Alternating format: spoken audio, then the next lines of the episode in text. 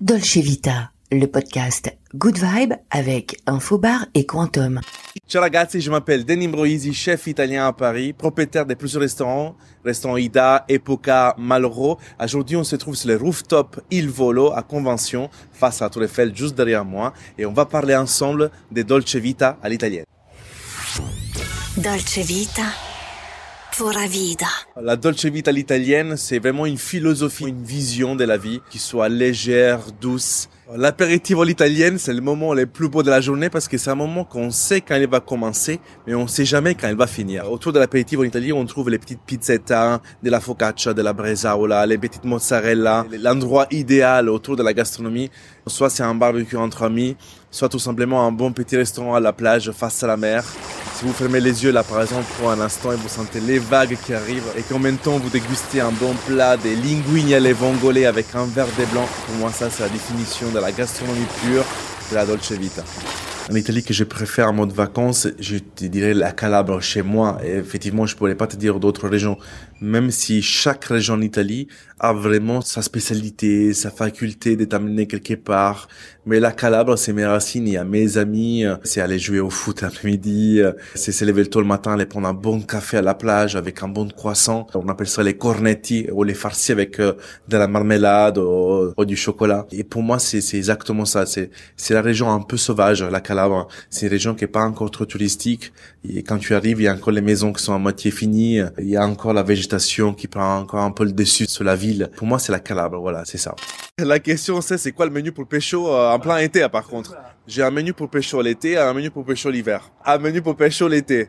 C'est ce qui euh, qui marche, je vous le conseille hein. Un bon carpaccio de langostino, des gamberoni, c'est des crustacés marinés juste avec euh, de la mandarine ou du citron vert, un bon zeste de citron vert dessus, quelques feuilles de basilic, quelques copeaux de radis croquants et ça à partager les soirs au coucher de soleil avec euh, un bon Negroni ou un bon cocktail préparé par Mathias Jour, mon pote, ça, c'est à coup sûr réussi.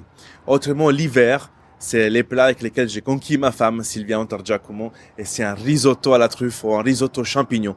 Le risotto, c'est euh, c'est un plat qu'on cuisine, ça prend 16-18 minutes, et en même temps, pendant qu'on cuisine, on peut partager un verre de vin avec sa compagne, avec la personne avec laquelle on est en train de discuter, et c'est ça le moment magique qui s'est créé parce qu'encore une fois, on discute autour d'un risotto qu'on est en train de sublimer, suivre, arroser avec son bouillon et tout ça, et donc forcément, ça crée cette atmosphère, cette magie, et c'est ce qui m'est arrivé avec Sylvia, et ça dure depuis 7 ans, donc la recette, elle est à coup sûr, les amis. L'endroit improbable où j'ai cuisiné, euh, c'est m'est arrivé l'été dernier sur un bateau avec les potes. On a même construit nous-mêmes notre barbecue avec du charbon. Et effectivement, derrière, là on prend la douchette, on a mis un petit barbecue euh, fait sur mesure avec des grilles de four, avec des, des briques euh, et tout ça. Et on s'est cuisiné du poisson qu'on a pêché nous-mêmes. Donc je me suis un peu senti... Euh, euh, Robin euh, Crusoe euh, de l'époque et on a fait avec ce qu'on l'avait en fait. J'avais juste de l'huile d'olive, du sel, les sels de la mer bien sûr, les poissons et c'était incroyable parce qu'on avait le coucher de soleil qui était juste derrière nous, la mer était calme, il y avait quelques petits oiseaux qui passaient parce qu'on n'était pas loin de la côte. Donc c'était assez intéressant. Et surtout c'est le moment de partage qui est transmis avec les amis, on était une dizaine, donc c'est ça qui est beau. Je trouve que parfois les moments meilleurs pour définir Dolce Vita, c'est celui-là qu'on partage avec la famille, avec nos amis où se trouve les bonheurs, je dirais, dans la gastronomie en général, dans le verre des vins, dans la nourriture. Je pense que tout ce qu'on ingère déjà, que ce soit bon, goûteux, parfumé, ça nous donne déjà des émotions et donc effectivement du bonheur des conséquences. Certes, parfois, ça peut nous amener à des souvenirs un peu plus malinconiques et tristes, mais je trouve que la malinconie et la tristesse font partie aussi du bonheur à part l'Italie, qui peut rivaliser euh, par rapport à Dolce Vita, je dirais la France, les sud de la France, l'Espagne, mais je dirais toute la Méditerranée. Hein.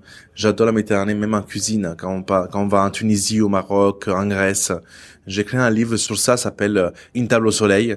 Et la table au soleil, c'est vraiment, ça fait vraiment référence à, n'importe quel endroit en Méditerranée. Et, euh, et, ça peut être, ça peut passer par une chachouka, par du panzatar, euh, par une salade grecque, par des linguine alle vongole, par une bouillabaisse à Marseille, par une paella en Espagne, par des pastel de nata au Portugal. C'est vraiment ça pour moi, la Dolce Vita. Ça peut rivaliser un peu avec tout ça. On parle de rivaliser, mais pour moi, c'est plutôt des cousins, des cousines, des sœurs qui se tiennent tous par la main et qui forment vraiment un cercle autour de cette magnifique Méditerranée qu'on a et qu'on on a la chance d'avoir parce que il faut savoir les amis que dans la Méditerranée on détient 90% des variétés des fruits, légumes, poissons et viandes que le monde entier nous envie. Dolce Vita. Quel est le pays qui m'a procuré plus de plaisir en termes culinaires Alors effectivement je pourrais dire l'Italie parce que je viens de là-bas et parce que ma mère m'a éduqué avec des goûts et des saveurs riches et puissants. Mais je me trouve en France aujourd'hui. La France aussi détient un peu ses pouvoirs gustatifs incroyables. Je trouve que la cuisine française, c'est la cuisine, une des cuisines les plus aimées au monde, avec l'italienne bien sûr. Et euh, c'est pour cela que je me trouve aussi en France et à Paris. Un des plats qui symbolise la Dolce Vita, je pense que ça fait partie des plats qui peuvent être associés à un souvenir d'enfance. C'est un plat qui est rassurant. Pour moi, c'est à base de tomates et basilic avec un zeste de citron. Pour moi, la Dolce Vita a un parfum, un odeur et pour moi, c'est le citron. C'est le citron euh, des Calabres, c'est le citron des, des, Naples, des campagnes, des, des, des Positano. C'est ce citron que quand tu le prends au marché, tu le grattes un petit peu avec les ongles et ça dégage cette, ces zestes, cette petite euh, gouttelette qui vont tomber un peu sur ton visage et qui vont t'amener à un peu ces souvenirs d'enfance. Et parfois, c'est même la feuille du citron. Juste quand tu la crases dans les mains, moi j'adore l'utiliser par exemple dans les bouillons, dans les sauces, même pour aromatiser des, cocktails, c'est très intéressant. Cette feuille de citron qui a aussi cette odeur puissante qui reste un peu sous la main. Et euh, pour moi, c'est ça l'odeur de la Dolce Vita. Un souvenir d'enfance, c'est un dimanche, euh, peut-être entre 8 et 10 ans, en famille. Il faut savoir qu'en Italie, chez moi, les mamans, les tantes se réunissent pour préparer les pâtes fraîches ou les gnocchis pour la semaine. Et je me rappelle vraiment de ces moments-là magiques où moi, je jouais toujours sur la table avec mes cousins. Et parfois, tu sais, t'as un petit pois qui tombe, t'as une petite pâte fraîche qui tombe. Et moi, j'aimais, j'aimais bien, en fait, aller goûter euh, tout ce qui tombait de la table. Je voyais un peu le monde de la cuisine d'un autre angle à cette époque-là. Et effectivement, je voyais les mamans, les tantes qui parlaient entre eux, qui souriaient, qui rigolaient. J'ai un peu cette souvenir-là, même la couleur un peu orangée, ambrée. Et ces parfums des citrons toujours. Ces zestes des citrons râpés, grattés, euh, qui envahissent la pièce. Et en même temps, voilà, les, les rigolades, euh, les partages. C'est vraiment le dimanche en famille.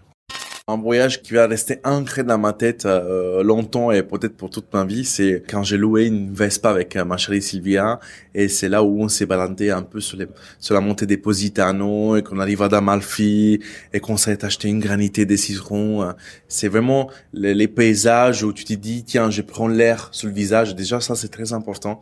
Cet air un peu iodé qui vient de la mer et surtout les bruits, les gens, les gamins qui jouent au foot et qui t'entendent crier, c'est ces soleils qui vient un peu toucher, bercer un peu tous nos visages, cette chaleur que tu as sur ton corps, et en même temps les mains qui te serrent autour de la taille.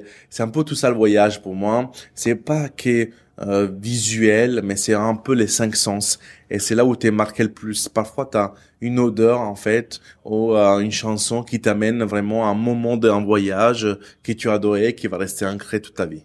La musique, c'est quelque chose qui m'accompagne tout au long de ma vie. Il y a une chanson qui m'a accompagné de mon adolescence jusqu'à la France et c'est Tutti vogliono viaggiare in prima de Ligabue.